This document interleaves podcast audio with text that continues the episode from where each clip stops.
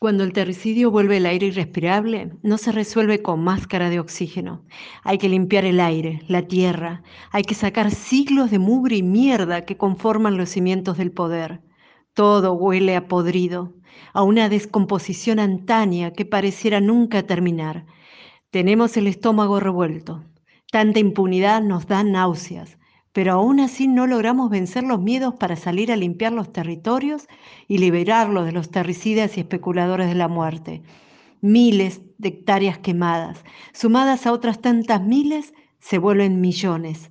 La tierra gime su dolor letal y las mujeres indígenas comenzamos a bramar con gritos telúricos nuestras muertas y la de nuestros hijos, Ahora ya no solo por hambrunas, contaminación, arrancándonos el agua o por la violencia racista, ahora nos queman el alma incendiando nuestras tierras.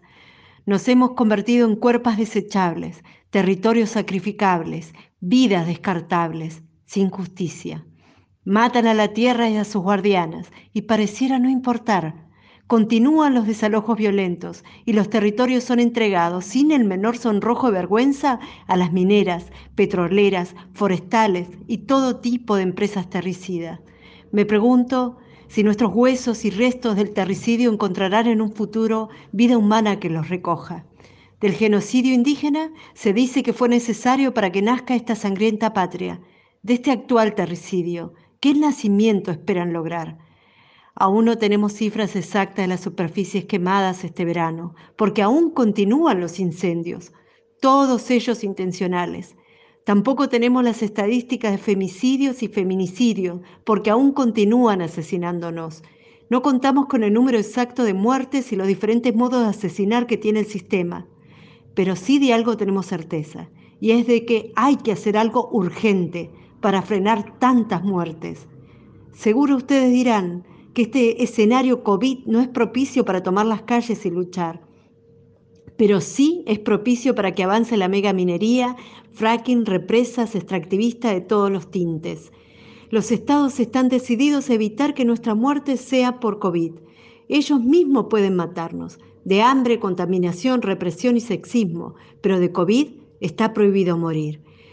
He visto las montañas llameantes de color rojizo y he pensado que es el rojo de la cólera, de la bronca del poder contra los pueblos que decidimos no a la megaminería. Nos están castigando por defender la vida, pero se impondrá la clara luz del alba que traerá la verdad. Es por ello que las mujeres indígenas decimos, mientras no tengamos justicia, para ellos no habrá paz. Le pido, desde la profundidad de mi piuque, corazón, todo el apoyo. El terricidio debe ser considerado un crimen y los terricidas deben ser condenados. Trepingen, Compuche, desde la Puel Mapu, Chubut, Moira Millán, Huaychafe Mapuche.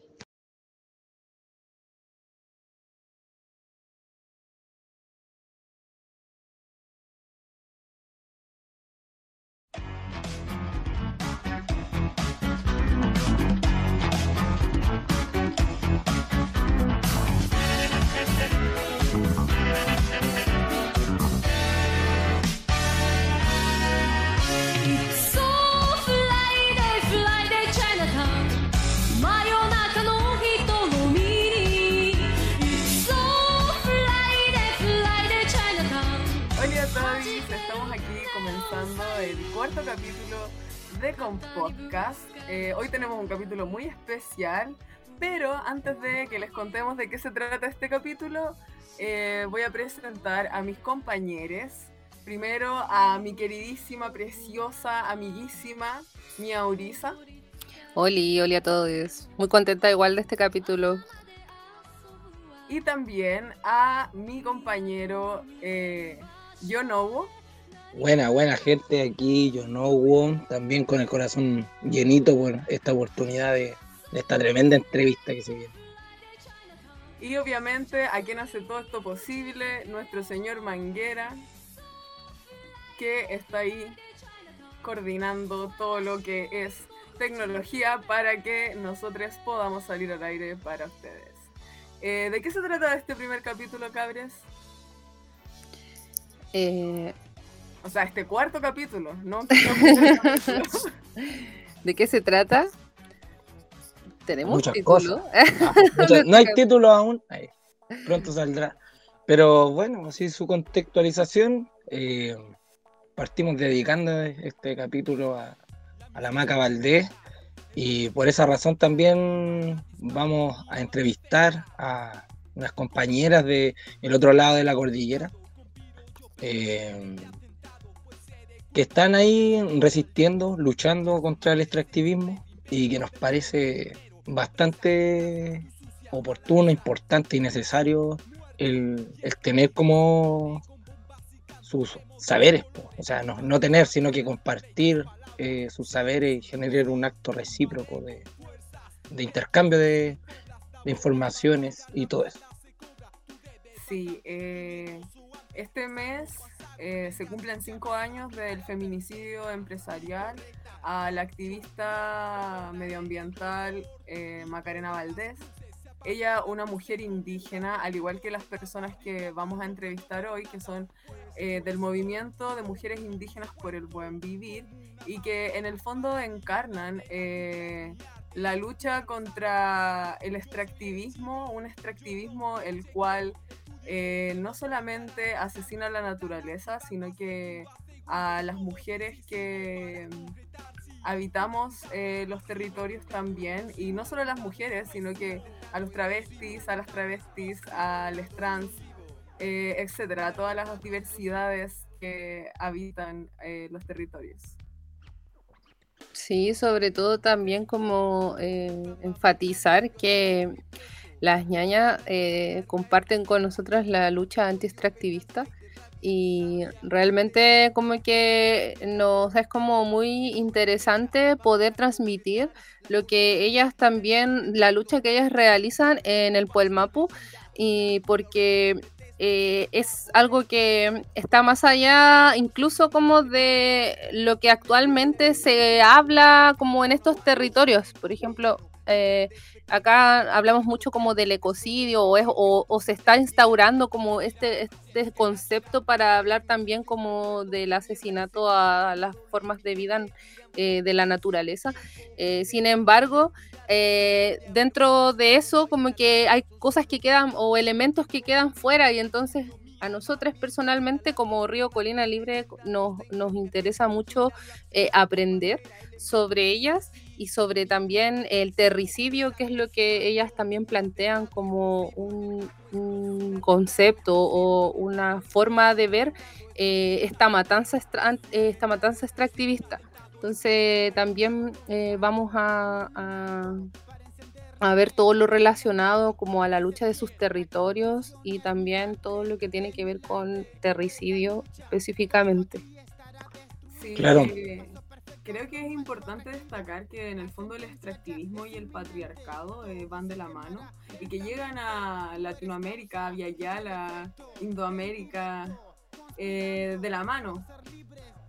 Em, eso no quiere decir que no antes no haya habido quizás una estructura eh, machista o patriarcal en estos territorios, pero sí hablamos de la llegada de los colonizadores como como un punto eh, inicial, porque en el fondo se trata de imponer la superioridad del hombre blanco, hetero, cis, eh, europeo en este territorio y se imponen eh, sus lógicas de dominación sobre la tierra y sobre las mujeres también.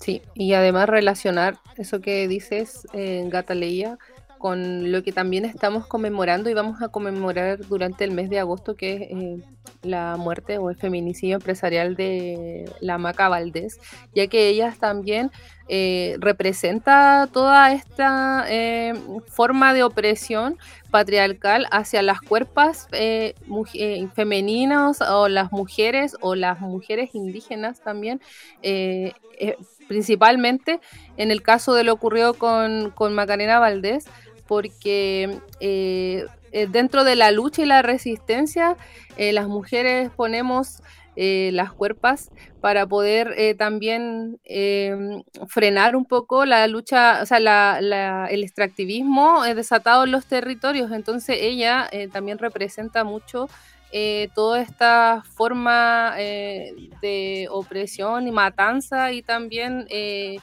para mí una forma muy cobarde también de, de poder como sobreponerse ante las luchas territoriales en, en, el caso específico acá, Mapu. Entonces, eh, siento que es súper importante también como realzar eh, lo, lo o sea, la, la, la, lucha de las mujeres, de las mujeres indígenas también, eh, frente a estos gigantes extractivistas colonizadores también, porque lo hemos hablado un montón de veces, si bien se habla de una colonización en un, en un, en un inicio o en un, en, en cuando se comenzó como a instaurar todo esto dentro de Latinoamérica, eh, fue algo que también fue, se fue como, fue persistiendo e incluso se fue agudizando y tecnologizando, modernizando y finalmente también estamos como dentro de este mismo sistema colonizador y patriarcal bajo eh, el, eh, como bajo la opresión no solo del Estado, sino que también de las transnacionales. Entonces también por eso como que es importante que logremos ver o, que también las personas logren ver eso, como que logren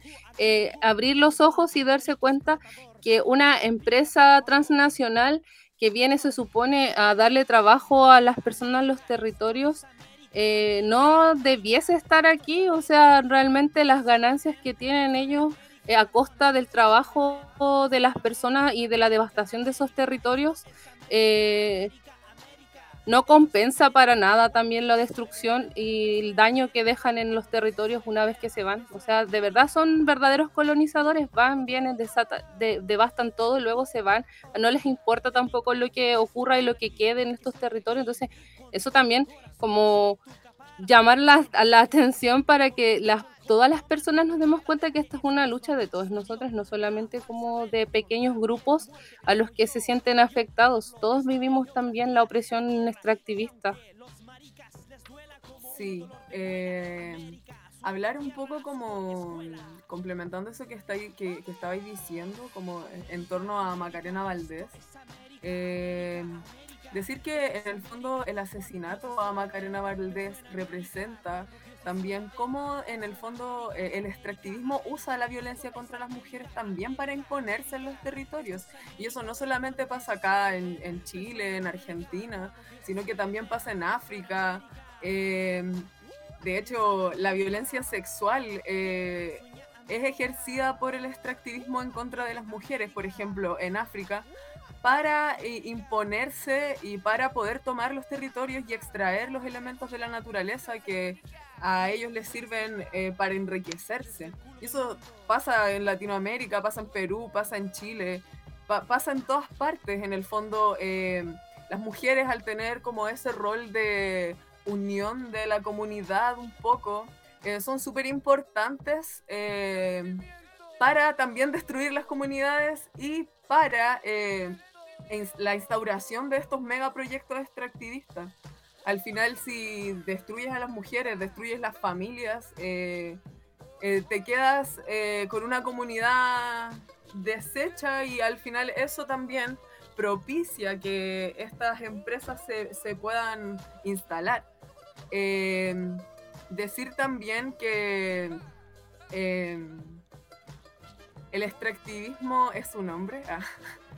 Eh, para mí, desde mi punto de vista, eh, el extractivismo es un hombre, es la encarnación de un hombre, del macho, del macho violador, del macho opresor, que quizás, eh, que no solo viola a las mujeres, sino que también viola la tierra, por ejemplo, con las perforaciones, la minería a gran escala.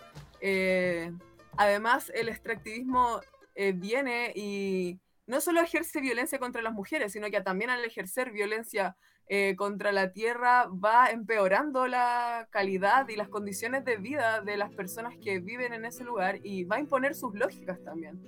Eh, dentro de ese contexto es como se producen migraciones de comunidades completas a centros urbanos porque ya no tienen agua para, para poder seguir viviendo y en el fondo se desarma toda una forma de vivir, eh, por decirlo de alguna forma autóctona o o una forma como propia, la forma propia de cada comunidad de vivir para imponer todas estas lógicas opresivas de destrucción de la tierra, de destrucción de las comunidades, de violencia hacia las mujeres, etc.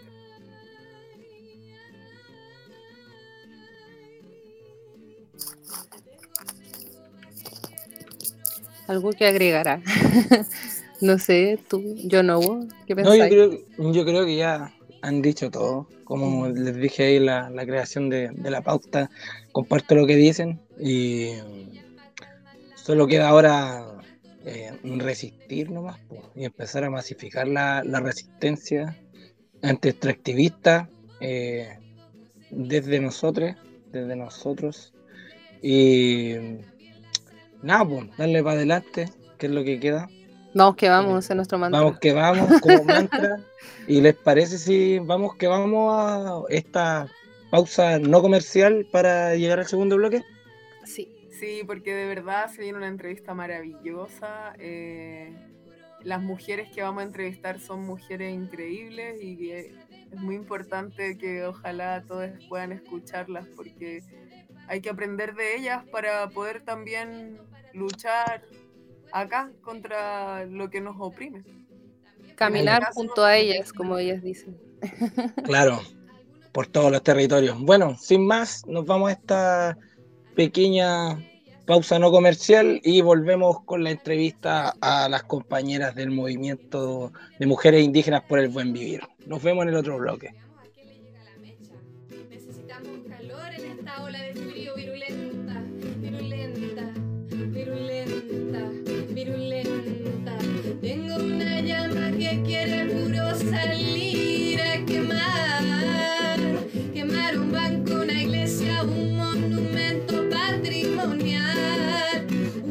Se me quemó el cename. Quería hacer una institución pedófila. Ups, hice un incendio del evangélico y lo atisé con su palabra misógina.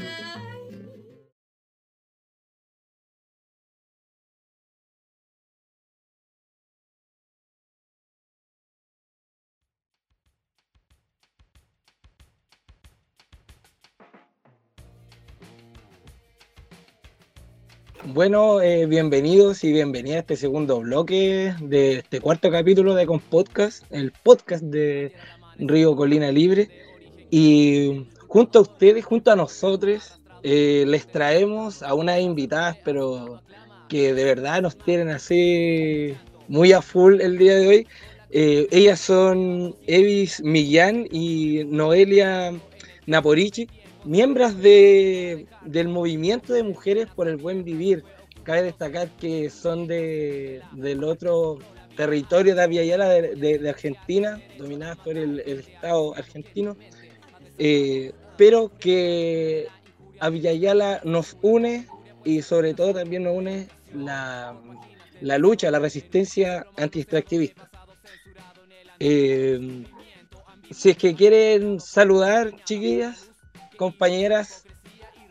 Bueno, Mari Mari Mari Mari Compuche.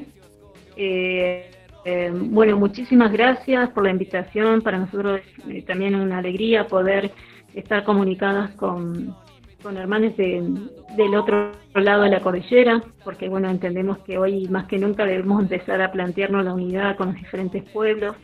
Estamos viviendo situaciones complejas en todos los territorios, entonces la unidad eh, creo que es sumamente importante. Así que muchas gracias por la invitación. De nada. Eh, la yanat Noelia yem komlashe niachigra kamisa aquí. Eh, mi nombre es Noelia Naporichi y pertenezco a la Nación Com. Eh, muchísimas gracias por el espacio, por también estar en contacto con ustedes desde el otro lugar, desde la otra parte de la montaña, desde la otra parte del árbol y del sol y de la luna.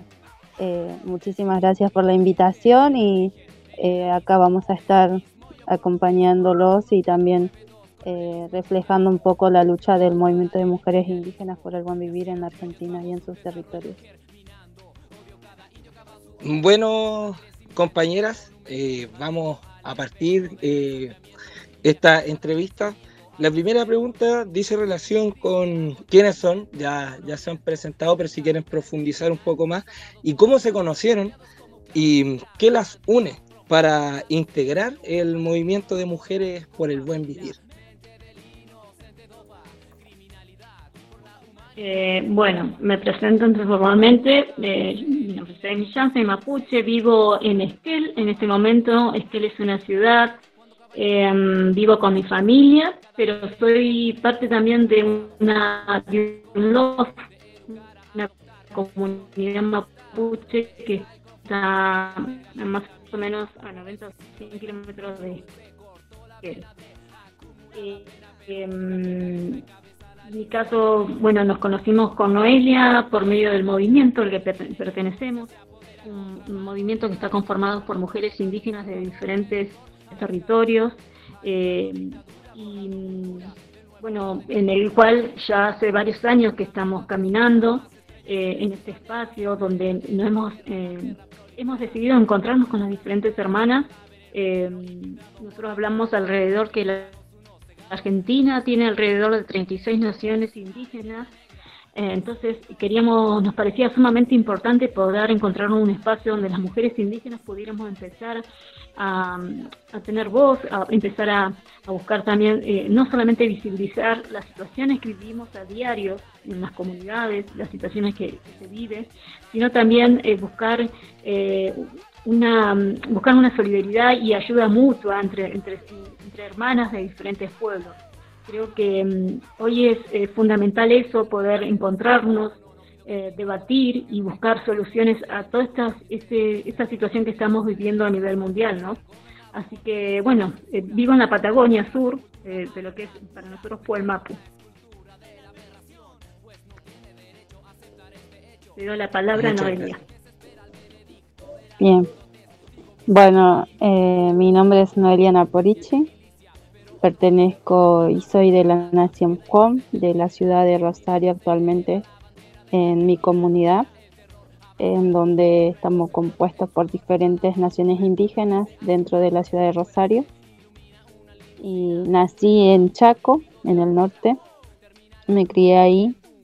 Eh, llegué a la ciudad a los 17 años, la cual me adapté a la ciudad, a sus hábitos y algunas cosas entre ir a estudiar y todo eso, así que vine más que nada por el objetivo de estudiar y terminé dentro de un movimiento grande que me ha enseñado a caminar dentro de la ciudad, me ha enseñado y me ha mostrado muchas cosas hasta hoy en día. Eh, encontré hermanas porque las considero hermanas, somos una hermandad grandísima dentro del movimiento en donde intercambiamos nuestros saberes, nuestras cosmovisiones. Y estoy en la ciudad de Rosario con mi familia, que es mi mamá. La conocí acá, de grande. Y también tengo como objetivo trabajar lo que es la proyección de vida de jóvenes dentro de mi comunidad, porque así como yo llegué de, del campo, del monte, de mi territorio, a una, ciudad y me encontré con la discriminación, el racismo, entre muchas cosas. Eh, creo que la mayoría de los jóvenes que muchas veces estamos en, barrios o, ciudades o puntos que nos alejan de, del centro de la ciudad, no, nos ven como jóvenes que somos un desecho y, y creo que no es así, así que terminé en el movimiento a los casi 16 años, conocí el movimiento, en realidad conocí a Moira Millán, eh, que estuvo caminando todo el recorrido de la Argentina, eh, sabiendo y sabiendo cómo eran las comunidades, porque en su momento estaban los referentes, no había ni una mujer y era la única que salió a caminar y a transitar por el dolor que se sentía ya de que las mujeres estábamos como sufriendo mucho en los territorios y y la conocí a ella de casualidad, que la vi bajar eh, de un remis en una comunidad con su vestimenta y, me sorprendió y le pregunté quién era y después le dije que estaba haciendo ahí. Los jóvenes no estábamos invitados a, las asambleas que se hacían en las comunidades en su tiempo y nada, me interesaba, después me quedé en contacto con ella y pasó un año y la contacté y le dije que teníamos tal proyecto en mi comunidad y fue la única que me apoyó en su momento y me largué a caminar y ahí empecé a caminar dentro del movimiento y conocí a, muchas hermanas, conocí lo que realmente es un movimiento autónomo, eh, un movimiento autogestivo, un movimiento con una fuerza de hermandad y, y ahí super valorar lo que era la identidad indígena tanto en el territorio y en las ciudades, así que terminé en el movimiento a los 17 años y hoy en día tengo 27, así que estoy hace bastante tiempo y mi caminar, mis esfuerzos eh, no lo hice sola, sino con todas ellas, así que eso es un poco lo que, que es el movimiento en realidad.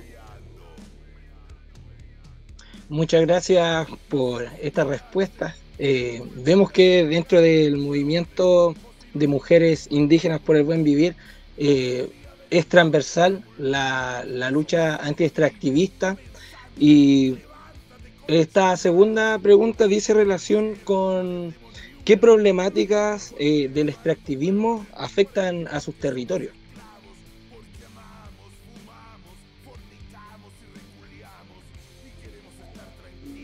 Bueno, en, en, mi caso, en la parte, eh, en mi caso como pueblo mapuche, nosotros estamos acá en Chubut hoy amenazados por la justamente donde el gobierno nacional y provincial quieren imponer a toda costa eh, las empresas extractivistas que lleven a cabo, en, sobre todo en los territorios que son eh, que se verían afectados son comunidades mapuches, mapuches de Hueche. Entonces, eh, hoy la lucha en Chubut, más que nada, no solamente de las comunidades mapuches, sino también de la sociedad en general, la sociedad argentina también se está manifestando en contra de estas empresas. Y estas empresas a la vez traen otras consecuencias y otras empresas más grandes también, como son los megaproyectos de eh, represas hidroeléctricas, porque necesitan eh, para abastecer a las mineras. Eh, en mi caso personal, que yo vengo de un, loft, de una comunidad que hoy, eh, bueno, que ya hace años está siendo amenazada, que, quieren construir muchas represas, de las cuales una de ellas afectaría totalmente a nuestro territorio, a nuestro loft, porque quedaría bajo agua. Esto, eh, bueno, para nosotros es sumamente preocupante, preocupante porque este, este proyecto viene desde diferentes gobiernos, no es que comenzó ahora o eh, viene de hace mucho tiempo y tiene que ver justamente con un sistema que opera a nivel general, lo que hablamos siempre, ¿no? Eh, claro que, está afectando a, todo, todos los territorios indígenas porque tiene que ver con este sistema, este, esa forma de pensamiento de los gobiernos que eh, em, tienen esa lógica colonial, esa lógica em, totalmente colonizadora, destructiva, y, donde están asesinando a la vida. Eh, bueno, y en nuestro caso estamos viviendo esas consecuencias, esa situación donde quieren meterse las mineras, las empresas, las hidroeléctricas, pero también hay territorios donde, por ejemplo, una de las hermanas, que es Marín Cañú, también hoy ellos están viviendo cerca de un lugar donde hay un, eh, están, hay una empresa que están sembrando frutillas, pero a la vez eh, utilizan agrotóxicos todo esto también va afectando al, lugar, a, las comunidades. Y así como estas, em, estas empresas, un montón, un montón de cosas que están sucediendo en los territorios y que hoy en día lo hemos notado más en esto de, lo que se está, se está viviendo a nivel general, que es la cuarentena o la pandemia, ¿no? Donde los gobiernos han aprovechado justamente a fortalecerse a través de las empresas para meterse en los territorios y eso es muy, eh, muy claro lo que está sucediendo en cada lugar.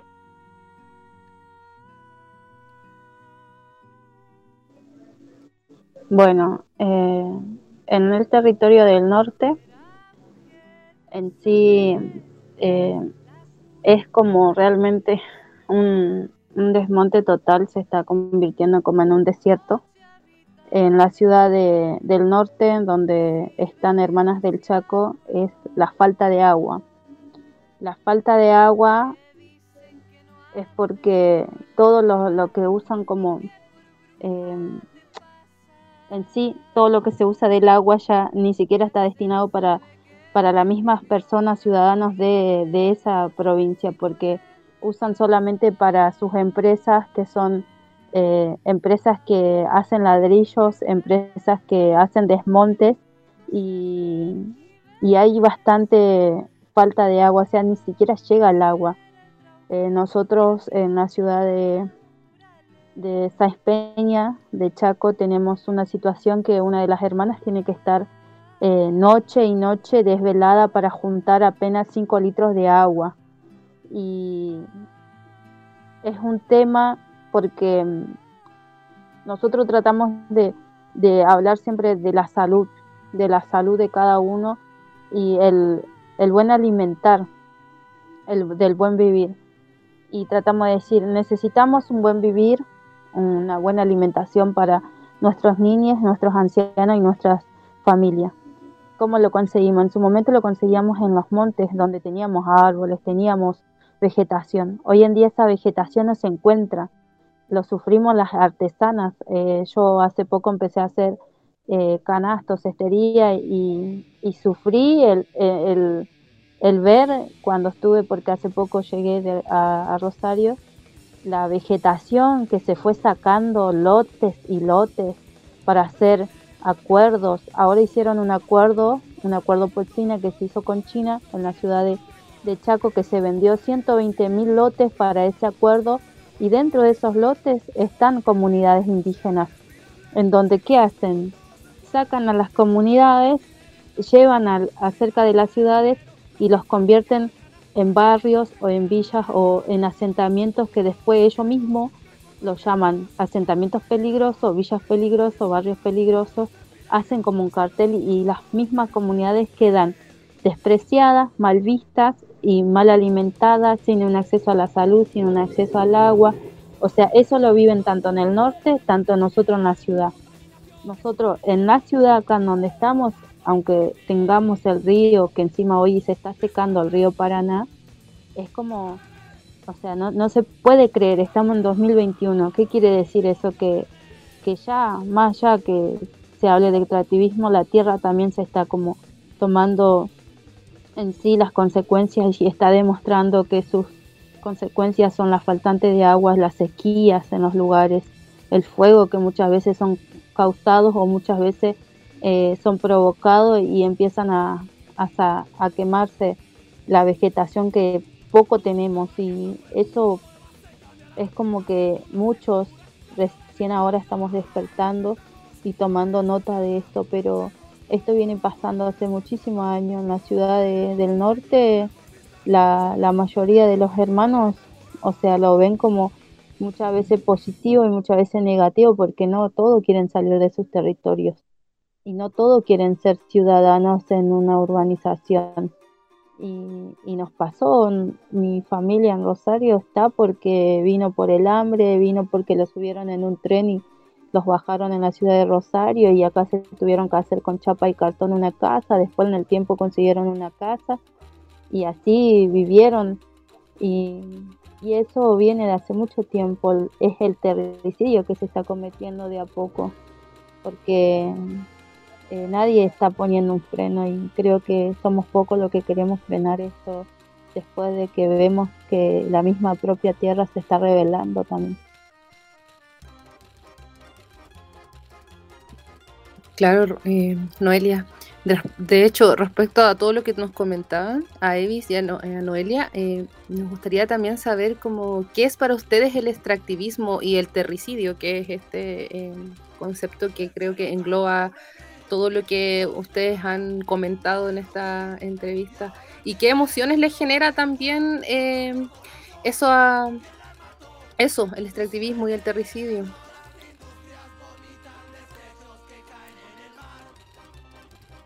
Bueno, para, este, para nosotros es tremendo esto del extractivismo que se está llevando a cabo porque es el asesinato mismo de, todos los seres vivos, ¿no?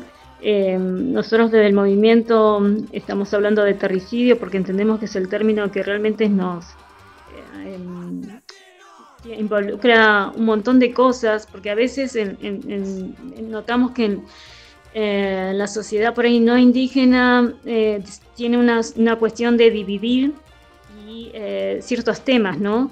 Entonces se habla por ahí de este cambio climático como una cuestión que estamos mal ecológicamente o el medio ambiente y nosotros o, situaciones así siempre divididas y nosotros como mujeres indígenas entendemos que hay un término que tiene que ver con todo justamente todo lo que está sucediendo y que tiene que ver con el asesinato mismo de la vida. Por eso el terricidio implica no solamente el asesinato de, los eh, elementos naturales que vemos, como los bosques, los ríos, montañas y demás, sino también ahí mismo en esos, en esos territorios hay vida que no se ven, que son, eh, eh, que tiene que ver con, justamente con nuestro sistema espiritual. las comunidades que hemos llevado a cabo, que venimos llevando a cabo ceremonias, estas ceremonias se hacen en lugares naturales, no se hace en una ciudad o en un asfalto, se llevan a cabo en, en, lugares naturales y ahí se llevan a cabo porque entendemos que hay energías, hay fuerzas. Eso eh, es muy, está muy en relación con todos los pueblos indígenas. Entonces, eso también es asesinato, porque nosotros cuando, cuando vemos que se está quemando el bosque, no es solamente el bosque o los árboles, sino también es lo que están ahí, las fuerzas de energía que están desapareciendo, es los animales que también es, eh, que tienen vida, son, eh, digamos, hay muchas formas que están llevando a cabo este sistema de asesinar. Y entre ellos también hablamos de lo que está sucediendo con, con los asesinatos contra las mujeres, contra los otros géneros, eh, eh, porque tiene que ver, eh, en definitiva, con esta opresión de los sistemas que se van imponiendo en los diferentes, a través de los diferentes estados, ¿no? que van negando la, plurinacionalidad en los territorios, porque intentan de alguna manera volcar una forma, un modelo de vida, y nos imponen un modelo de vida a, los, a las comunidades, a los pueblos indígenas que tenemos una una cosmovisión y una, filosofía milenaria. Entonces, eso, esa cuestión trae consecuencias graves, obviamente, que trae un desequilibrio natural y, bueno, desarmoniza todo y provoca enfermedades, provoca muertes. Entonces, entendemos que el terricidio es un término amplio, que abarca muchas formas eh, que tiene que ver justamente con, con este, este sistema totalmente opuesto, eh, este sistema eh, realmente totalmente diferente al pensamiento indígena.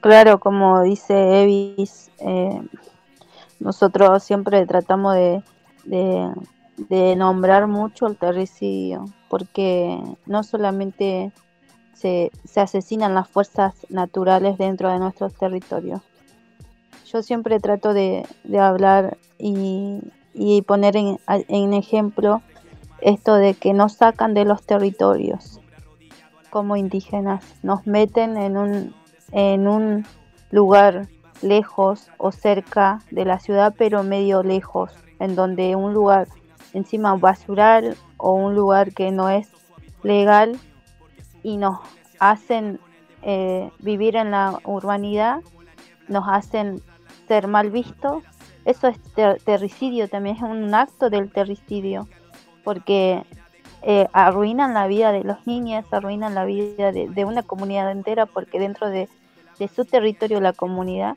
venera sus eh, fuerzas naturales, tiene sus recursos para poder seguir alimentándose, tienen sus recursos como vivir de la medicina, cómo sanar, cómo curar, cómo aprender, su cosmovisión, su espiritualidad está dentro del territorio y sacarnos desde ahí es un acto de terricidio. Y encima atropellar el territorio y desmontar, o sea, desmontar, sacar todos los árboles, todas las cosas que tiene es terricidio. Y, y siempre hacer esos ejemplos tan pequeños pero son tan grandes para nosotros es como que también empezar a visibilizar que no todo queremos ser urbanizados de las comunidades indígenas, porque tenemos derecho todavía a seguir dentro de nuestros territorios y que sea el gobierno este o el que viene entiendan que nosotros los territorios no solamente lo queremos por la tierra, sino que por las fuerzas naturales que tenemos dentro de ahí, las espiritualidades. Y, y creo que el extractivismo es una de las herramientas del terricidio y de la gente que gobierna en los territorios lo toman para poder aplicarlos dentro de los territorios donde estamos las comunidades indígenas y es tener en claro muchas veces por qué, por qué el extractivismo se mete dentro de nosotros lugares. Y es una parte de, del terricidio. Así que es tan grande muchas veces eh, las problemáticas que tenemos que realmente el, el eje es el, el, extractivismo, que es el que está ahí, el que se ocupa de, de, de, poder sembrar la semilla del gran problema que tenemos nosotros en los territorios y, y eso nosotros tenemos que pararlo de una forma u otra. Gracias, Noelia Yevis. De hecho, eh, y tiene mucha relación con la, pregunta que viene ahora, lo que decía Noelia, como que la necesidad, o sea, que no todas las indígenas eh, quieren vivir urbanizados. De hecho, eh, y este capítulo también va dedicado a Macarena Valdés, mujer mapuche, eh, que nosotros conmemoramos con mucha fuerza, porque es una lucha a la que nosotros también estamos haciendo día a día y Macarena, bueno, eh, dentro de su historia, parte de eso también fue el, ya no sentirse, eh, sentir el llamado a volver a su territorio y no vivir eh, la guardia.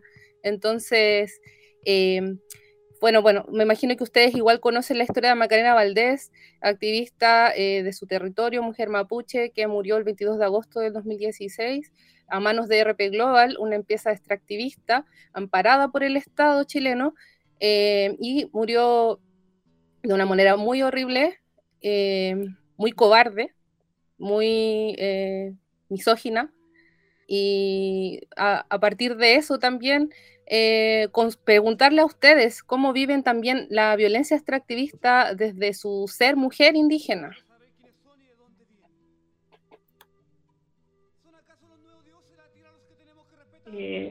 sí, em, la verdad que es difícil, por eso una de las cuestiones que, nos llevó a nosotros a ser parte o eh, organizarnos eh, dentro de lo que es el movimiento fue eso, ver, sentir, porque veíamos que lamentablemente las voces de las mujeres indígenas siempre era, estaban invisibilizadas en, las mismas comunidades, que tiene que ver también con este sistema eh, colonizador, ¿no? Donde lamentablemente em, han hecho estragos a través de las iglesias, eh, bueno, de diferentes métodos que se han utilizado y hoy eh, hay, sectores lamentables mantienen esa lógica patriarcal, entonces eh, no se concibe la voz de la gente que tiene más mujeres en las comunidades o que sean alguna autoridad originaria. Entonces, nosotros entendíamos que era necesario empezar a plantear esto, lo que nos estaba pasando, porque em, Hoy estamos a nivel general en un proceso donde la voz de todas las mujeres se están escuchando, pero sí es cierto que hay diferencia cuando se trata de mujeres indígenas. No es lo mismo muchas veces escuchar la voz de las mujeres que no son indígenas a las nuestras.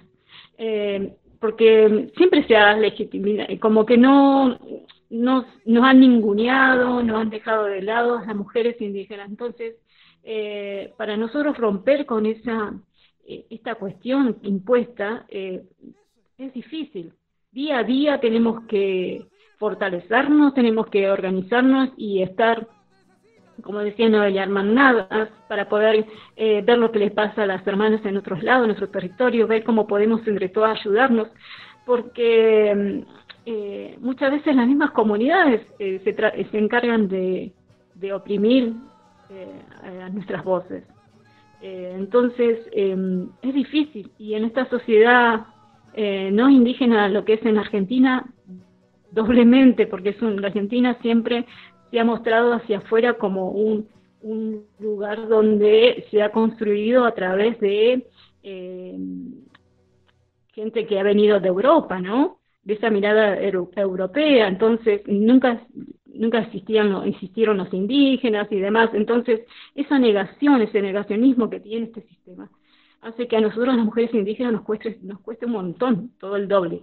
Pero a la vez entendemos que estamos en esta época eh, donde justamente como mujeres que somos dadoras de la vida, eh, empezamos a entender que tenemos derechos y que tenemos que empezar a luchar por esos derechos.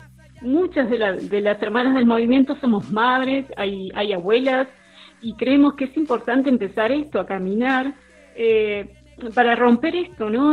Sistema, este sistema impuesto, este sistema patriarcal, machista, y, realmente empezar a darnos valores, valores que de nuestra sabiduría como mujeres, valores desde, nuestra identidad como pueblos indígenas, pueblos milenarios. Eh, entonces, desde ahí eh, creemos que es fundamental poder em, realmente eh, ayudarnos y crecer en armonía.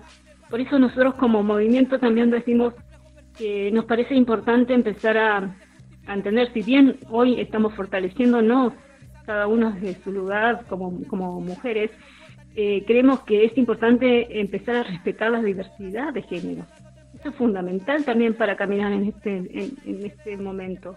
Eh, no podemos dejar de hablar los, los transfemicidios, los travesticidios que se están cometiendo, eh, muchas veces también en las mismas comunidades donde se niega a, otro género. Y eso es producto de la misma colonización.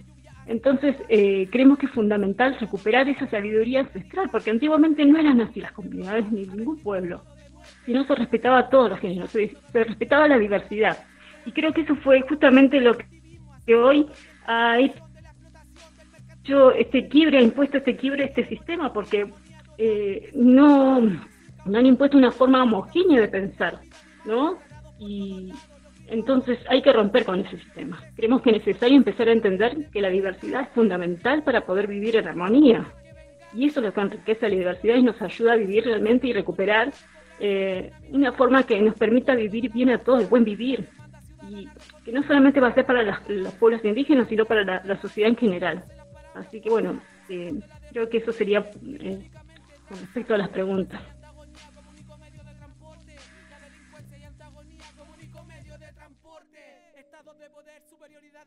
Claro, como dice Evis ahí un poco, eh, para completar y cerrar, eh, también esto de, ser las mujeres dentro de, lo que es una comunidad no, no es nada fácil, es medio difícil.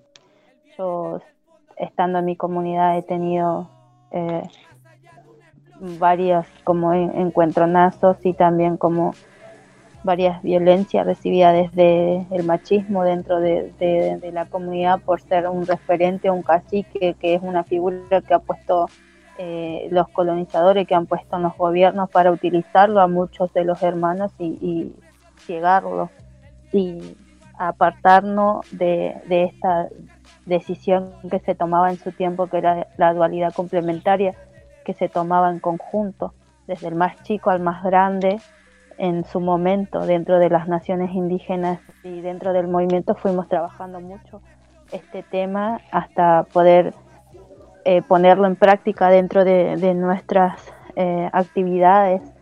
Así que fueron como eh, varios ejemplos que tuve y, dentro de, lo que es la aplicación en mi comunidad he sufrido como maltratos y, también repercusiones y esto de que también en los espacios vean que, sos la mujer indígena la que habla, la que quiere reforzar a otras hermanas y, te, hacen opacar de una forma u otra porque primero no podés llegar si hacen una reunión en un lugar en el centro para hacer una marcha, porque en realidad estamos pidiendo eh, un derecho y un respaldo para todas las mujeres y no mujeres, porque también hay que tener en cuenta las diversidades y te hacen un ejemplo más básico, una reunión en pleno centro, vos tenés de una comunidad o al centro media hora o no sé, de un territorio del norte a una ciudad, no sé cuántos kilómetros y la hermana nunca va a llegar y, eso es como también tener en cuenta la situación en donde está una y cómo realmente acompañar y, llevar su demanda, y porque es un derecho, digamos, la participación. Eh, no es algo raro. Y creo que, que ser mujer indígena y, estar en y participar en diferentes eh, bloques o reuniones o, estar en marchas es también un poco muy chocante para otros porque obviamente las mujeres indígenas fueron, fueron las más golpeadas y casi siempre somos las que menos nos escuchan y, y como movimiento creo que recién ahora nos están como conociendo muchos porque hemos hecho muchas actividades y hemos puesto el cuerpo, eh, la presencia y las ganas y, la energía para poder llegar y estar y que se nos escuche como se debe ser.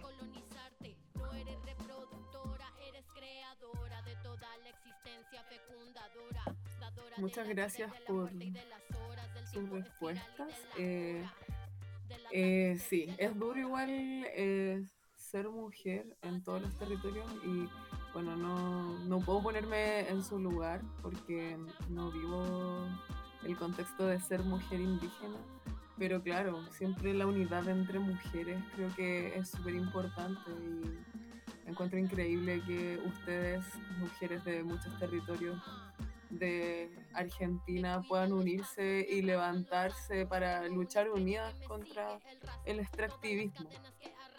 Em, voy a hacerles la siguiente pregunta que tiene que ver como con el contexto de Avia Yala. Em, ¿Conocen el proyecto IRSA?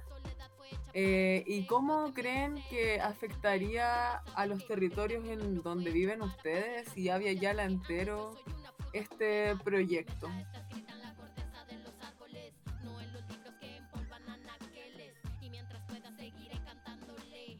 Eh, la verdad que mm, personalmente no estoy muy al tanto del proyecto no, no podría contestarte porque no, no, no sabría decirte, no, no tengo información acerca de eso. Quizás otras hermanas sí, pero en mi caso no lo desconozco.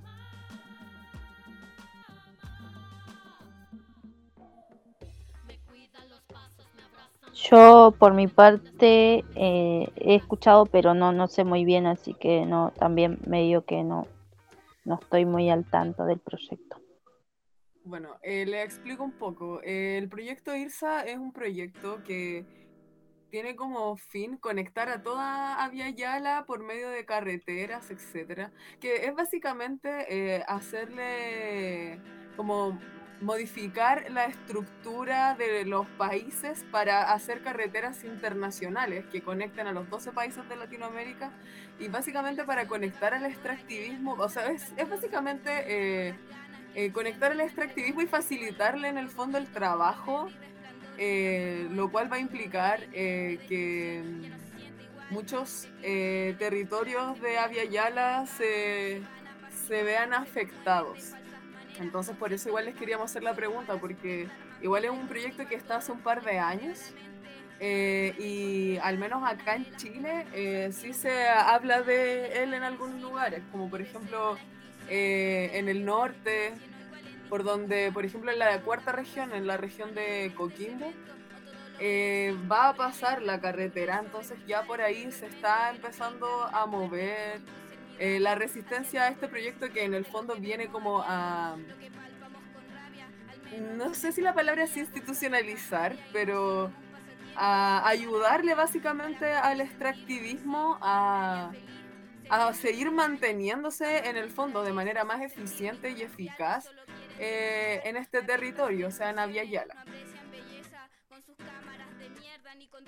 En verdad es muy terrible, muy terrible pensar lo que va a significar para los espacios no solo naturales, sino que eh, para todos los espacios, eh, este es como profundizar el terricidio, como lo que decían ustedes. Sí, seguramente lo que hacen a través de esto es abrir los caminos aún más, ¿no? legalizar el terricidio, eh, lo que está sucediendo, el terricidio. Es tremendo, la verdad que eh, es indignante que se, que se siga queriendo imponer otras cuestiones de muerte, ¿no? Porque ya demasiado los pueblos hemos pasado por situaciones y que a estos, estas personas o a este sistema no les importe para nada la vida de todo es tremendo. Muy triste lo que, quieran imponerse de esa forma. nosotros por ahí aclarar que también desde el movimiento estamos empezando a tomar términos como eh, Indoamérica, porque mm, por ahí el tema de Aviala entendemos que también es, por ahí eh, representa más a una parte de territorial. Y nos parece que es importante hablar también eh, como Indoamérica, porque entendemos y también muchas veces nos, nos solidarizamos con la situación de nuestras hermanas en Canadá, nuestras hermanas en Estados Unidos, que son parte también de este, de este sistema eh, de asesinato.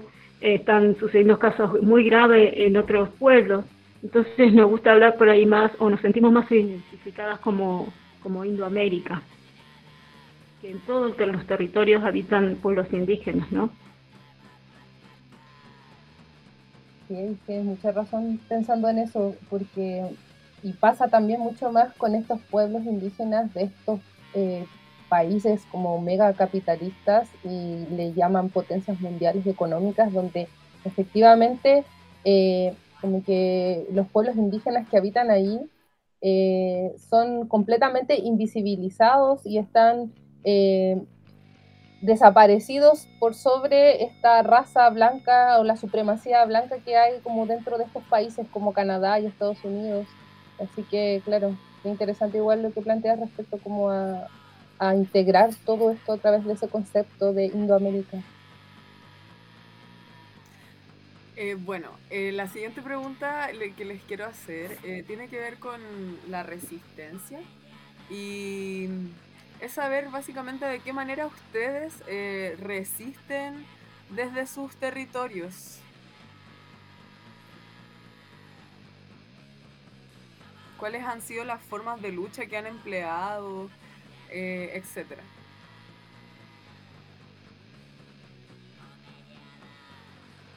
Em, bueno, acá en,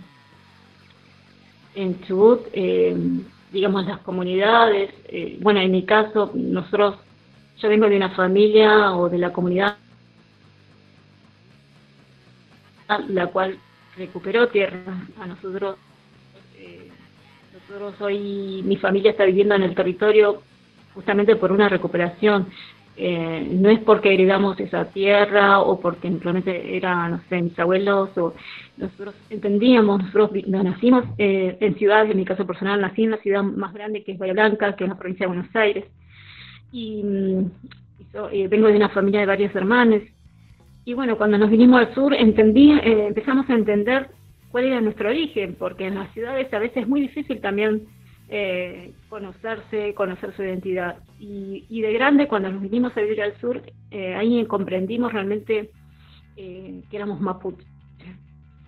Si bien teníamos claro que, bueno, mi abuela, mis abuelas hablaban un poco el mapuzungún y transmitían, no sé, tenían conocimientos del telar y, así de, de otras artes, pero era como que no nos costaba asumir eso quizás. Y, de, y cuando llegamos al sur entendimos que, éramos mapuche, que pertenecíamos a una, un pueblo-nación diferente. Y, a partir de allí empezamos a organizarnos con nuestras hermanas, hermanas de ciudades, de comunidades que se fueron acercando, porque el tema de los desalojos siempre estuvo vigente, no pasó con los diferentes gobiernos, siempre ha pasado lo mismo, digamos, no ha cambiado, siempre hay intereses en esos territorios. Entonces, em, hubo organización, hubieron, nosotros en mi caso personal pasé por diferentes etapas, diferentes organizaciones, hasta que hoy en día, bueno, participo en el movimiento de mujeres. Em, pero bueno, hubo en el, hace 20 años, 21 años, eh, con parte de mi familia, mi hermana y mi mamá, acompañada por otras hermanas de comunidades y compañeros de, organizaciones, eh, fuimos a recuperar un sitio que estaba abandonado. no estaba abandonado, ciertamente en realidad estaba en manos de la policía provincial. Eh, antiguamente ese espacio, ese territorio había sido una comunidad mapuche, en el 37 fue desalojado y lo toma la policía provincial para levantar una comisaría. Con el tiempo se trasladan, queda abandonado ese espacio, pero seguía perteneciendo a la policía. Entonces nosotros decidimos ir y recuperar ese territorio.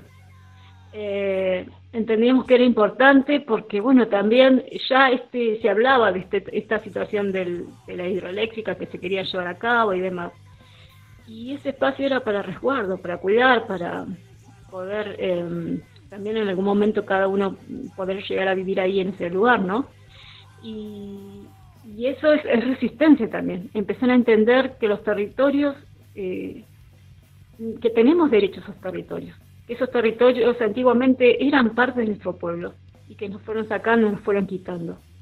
Y, y, entender que no, digamos, no nosotros mismos no ponernos trabas eh, y tener que eh, terminar aceptando las reglas de este Estado en vivir en ciudades o, que nos impongan un modelo, sino empezar a, romper con eso y, animarse a hacer cosas, ¿no? Eso también es resistir, resistir desde la identidad. Y bueno, y así eh, se han hecho acciones y en el caso personal, como parte del movimiento, como hemos llevado eh, varias acciones para poder visibilizar y, continuar con nuestra lucha, ¿no? entender que es sumamente fundamental eh, resistir a este modelo, no permitir que siga avanzando el extractivismo, no permitir que siga avanzando el terricidio.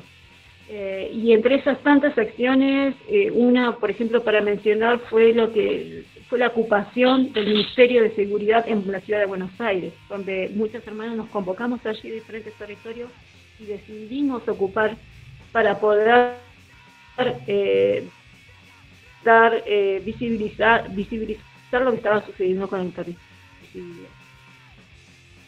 Bueno, mm, eh, y la última acción que se hizo fue la caminata, entre otras, ¿no?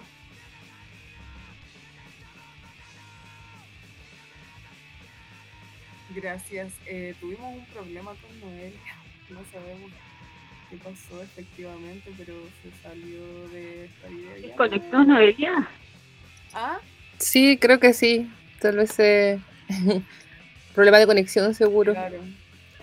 Pero te voy a hacer la siguiente pregunta, eh, la última y que es la última igual. Eh, nuestra última pregunta es que no, queremos que nos expliquen un poco qué es el buen vivir.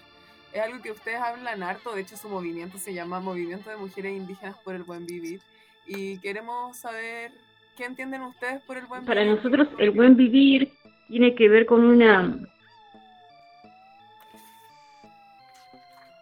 Sí, nosotros entendemos que el buen vivir es una práctica que está justamente relacionada con la filosofía de vida de los diferentes pueblos indígenas, porque todos los pueblos eh, tienen eh, el buen vivir, cada uno desde su nombre, ¿no? En el pueblo mapuche también tenemos nuestro propio, en nuestro propio idioma existe el buen vivir, ese término, que tiene que ver con la reciprocidad con la naturaleza, la reciprocidad con las personas, con los diferentes em, elementos de vida.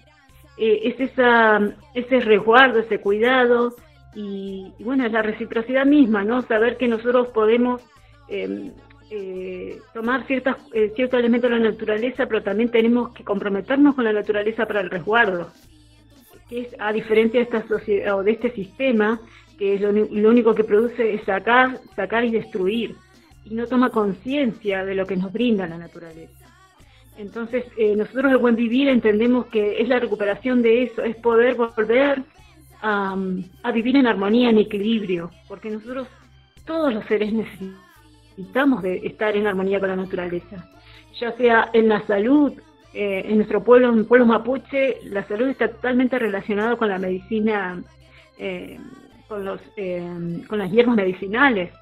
Y, bueno, ese conocimiento que tienen las machi es por la conexión que hay con la naturaleza.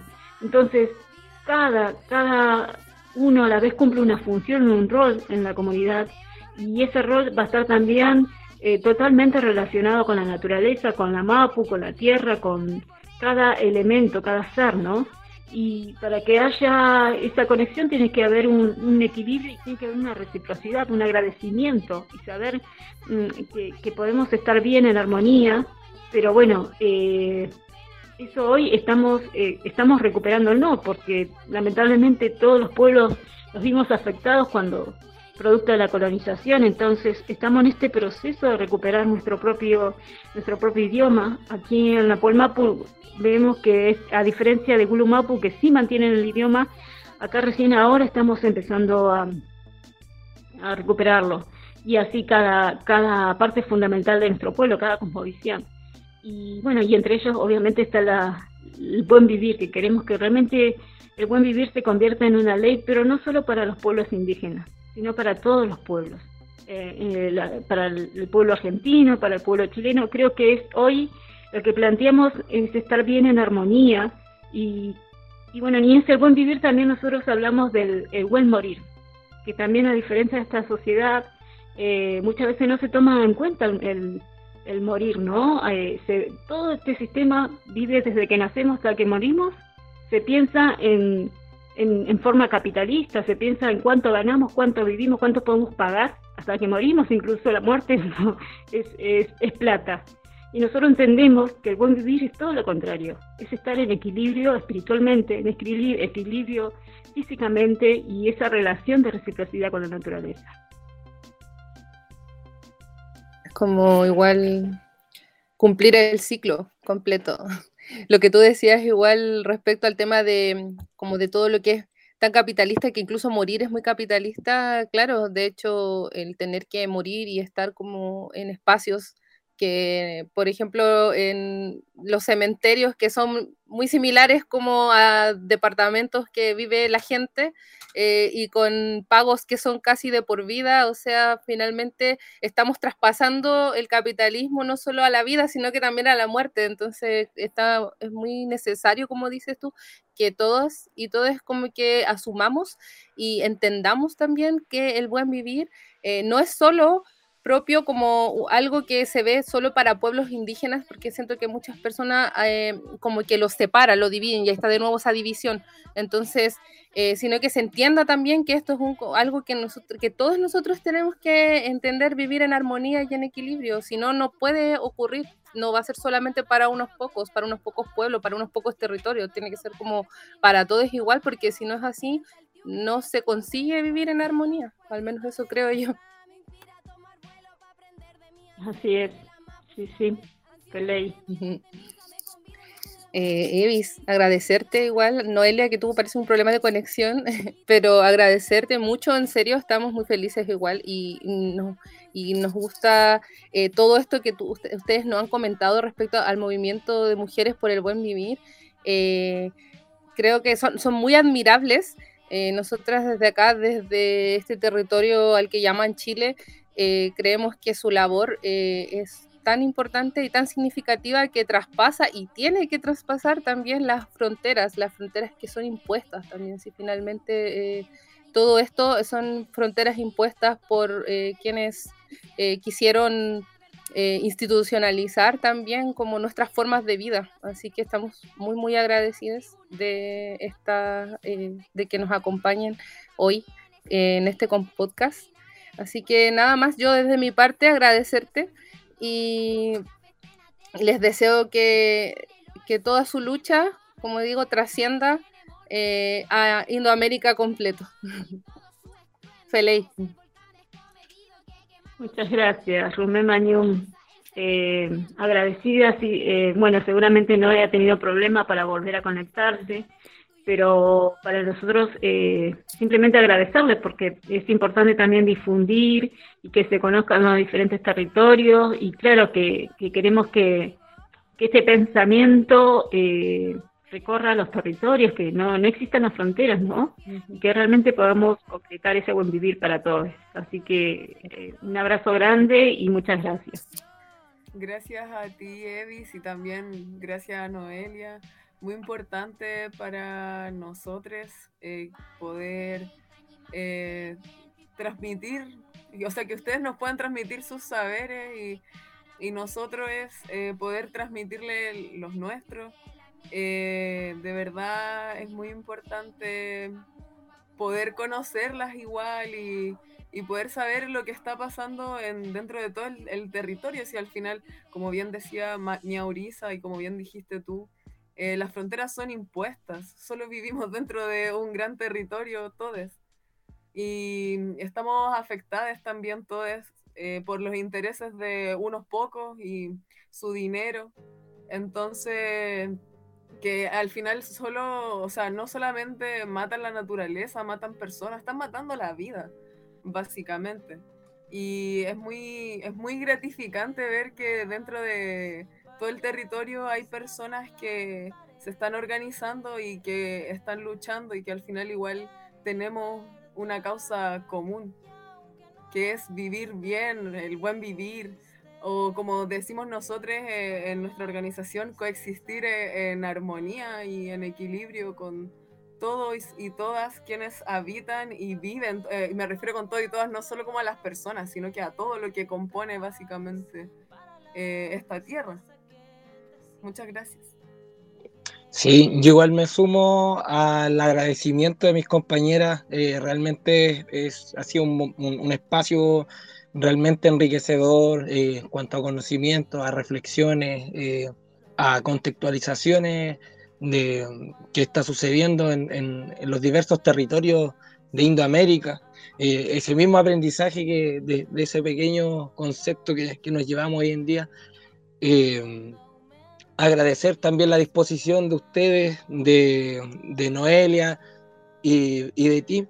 Y bueno, con esto ya queríamos eh, o sea, me, me un poquito, ah, eh, pero es parte de la espontaneidad. Queríamos saber si es que quería dejar algún, algún mensaje, algún... Eh, Sus redes sociales, igual, para que conozcan acá,